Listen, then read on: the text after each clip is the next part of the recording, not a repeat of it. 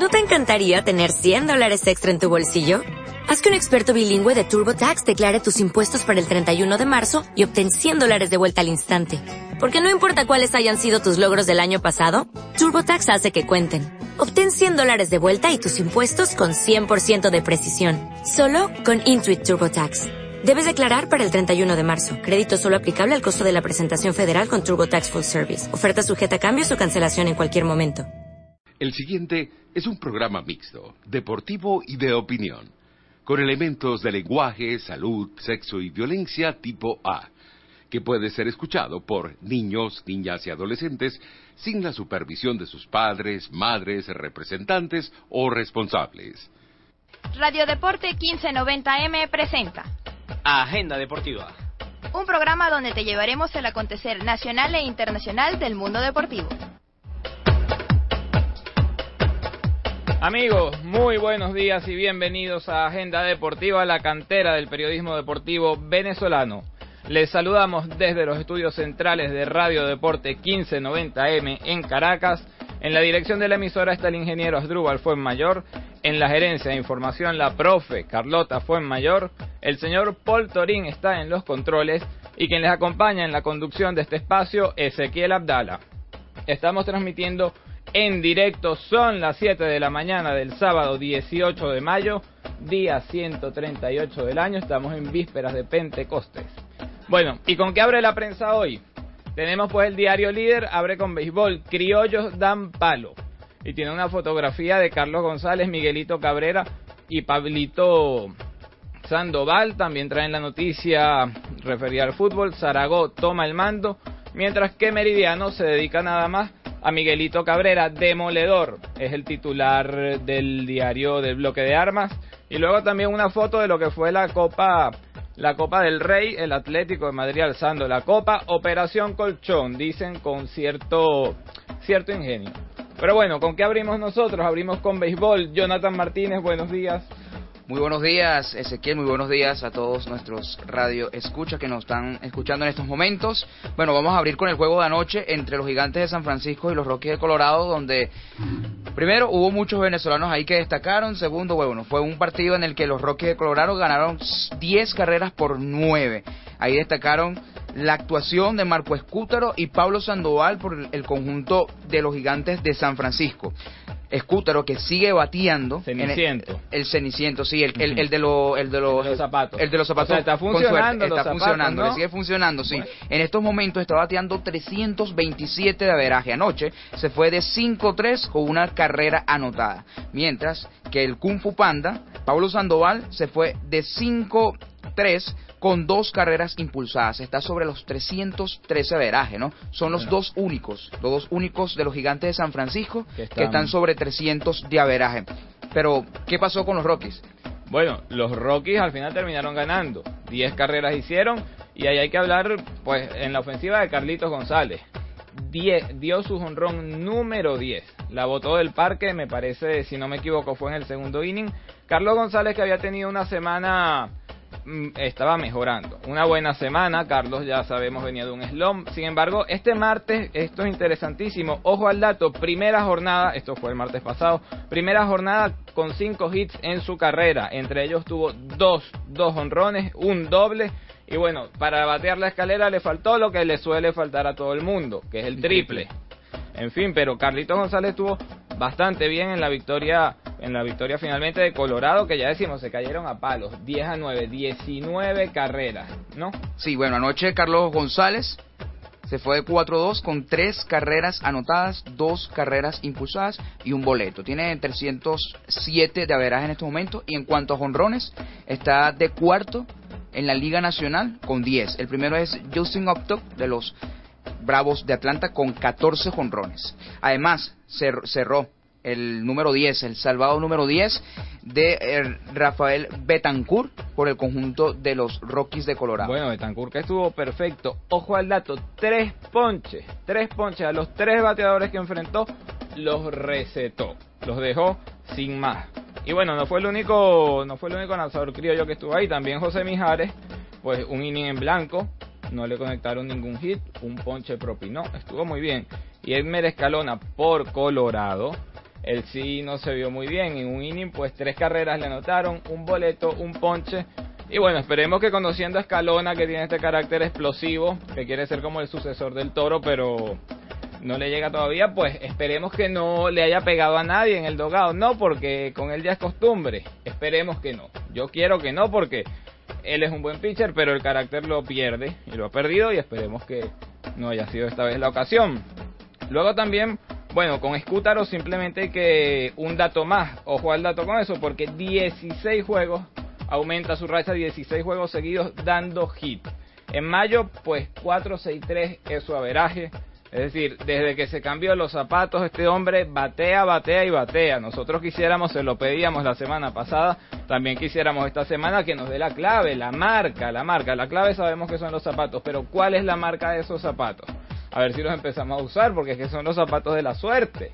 Insisto, además, fíjense, una cosa que no pasaba desde 2009, bateador designado Scooter. ¿Cuándo en la vida? Desde 2009 no, no era bateador designado, pues el martes fue bateador designado, el domingo sacó su primer honrón y ya decimos, en mayo 4-6-3 es lo que está bateando. Bueno, seguimos con Miguel Cabrera. Miguelito. Que, sí, Miguelito Cabrera anoche se fue de 4-3 por una carrera anotada, una carrera impulsada, una base por bola y tiene 376 de promedio, líder en la Liga Americana. Bueno. En juego de anoche que bueno, que los Tigres ganaron dos carreras por uno a los Rangers de Texas. Así es, bueno, líder en la americana y líder en, podríamos decir, en las dos ligas, porque el que está de primero ahorita en la Liga Nacional, Carlos Gómez 3-5-2, es lo que batea. Miguelito 3-7-6, le sigue James Loney 3-7-1, se vuelve nuevamente. Aquí pues como que le damos suerte, cada vez que abrimos este programa sábado a sábado, Miguelito está líder siempre en promedio de la americana y también líder en Carreras en- impulsadas. impulsadas, efectivamente. Con 42. 42, simplemente le faltan los honrones para su triple corona, para mantenerla. Ha estado impresionante Miguel Cabrera, ha estado muy bien, sigue descosiendo la liga y, bueno, un bateador peligrosísimo, más peligroso que un maracucho manejando, ¿no? O sea, en, todos los turnos, no, yo, bueno, manejando al mediodía y sin aire acondicionado, que hay que ver que si eso es peligroso. Pero Miguelito es que la está viendo clarita. Así que nada, hay que, bueno, primero felicitarlo y esperar que siga manteniendo, siga manteniendo este ritmo, ¿no? Sí, vale. eh, realmente esperamos mucho de Miguel Cabrera. Siempre eh, uno, es un orgullo, ¿no? Ver a Miguel Cabrera de la forma como batea en las grandes ligas. Anoche lanzó Yanmar Gómez. ¿Cómo le fue? Se fue sin decisión. Su segunda apertura, apertura sin decisión en la semana. Bueno, en estos momentos, Yanmar Gómez tiene récord de dos ganados y cero perdidos. Hasta ahora no ha perdido ningún encuentro con los Piratas de Pittsburgh. Eh, tiene una efectividad de 2.28.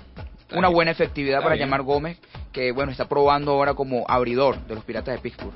Bueno, hablando de pitcher efectivos, ayer otro rescate más para Edward Mujica, el número 12. Y bueno, ya esto es impresionante el ritmo que están teniendo tanto él como, como Rafael Betancourt. Eh, ayer, pues, un ponche y la efectividad le quedó en 1,59 victoria de los Cardenales sobre los cerveceros, 7 carreras por 6. Lo interesante de, de Edward Mujica que una vez que fue promovido a cerrador de los Cardenales de San Luis, ha salvado 12 en 12 oportunidades. Así es. No ha desperdiciado ninguna oportunidad que ha tenido y es muy bueno, es muy bueno realmente que Mujica tenga este, este tipo de actuaciones y más un equipo que, que está peleando por la clasificación que son los Cardenales de San Luis. Así es, bueno, si eso no es efectividad, que baje Dios y lo vea, porque de 12 oportunidades, 12 rescates, ya me dirás tú. ¿Se puede pedir algo más? No. bueno, también esta semana, cosas interesantes que pasaron con los bateadores. Jesús Guzmán dio un gran slam, su primer honrón incluso, me parece. Eso fue el domingo, fue bastante... En fin, Jesús Guzmán que tiene promedio, está como por los 200 todavía, pero va es para abajo, no para arriba. Pero bueno, dio un gran slam que siempre, siempre es una cosa meritoria, ¿no? Sí, bueno, y lo dio también como bateador emerger- emergente. Además, Ah, no es titular en el conjunto Eso. de los padres de San Diego, sin embargo, bueno. Otro que no es titular, pero que está peleando por el puesto es Abisail García. Subió ya al equipo grande de Detroit esta semana. Y bueno, se presenta la coyuntura de que el center field, Austin Jackson, está, está ahorita lesionado. Entonces, pues él está cubriendo ese puesto. Sin embargo, Leyland lo dijo, él no va a ser el titular de ese puesto. Sin embargo, va a haber mucha acción. Y miren si han visto acción que el miércoles pues un jonrón de tres carreras. Un jonrón de tres carreras, así que mientras siga bateando pues seguirá teniendo chance. Y miren que si él ya bateaba en AAA dejó promedio casi de, de 400. ¿eh? Así que ojo al dato con él. Luego también pues una semana muy movida con respecto a los pitchers, ¿no? Muy noticiosa en ese aspecto. Tuvimos pues dos contrataciones, bueno, no contrataciones en rigor, lo del kit ya era una contratación, pero dio el salto por fin al equipo grande de los cerveceros de Milwaukee. Nosotros lo decíamos, tenía hasta el jueves 17, de acuerdo a ese contrato que le había firmado en ligas menores, hasta el jueves 17 era que tenía la oportunidad el equipo de los cerveceros de decidir qué hacía con él. Estuvo en clase A, luego triple A y se mostró bastante sólido. En total había lanzado cuatro innings, apenas un hit permitido, tres boletos y siete ponches.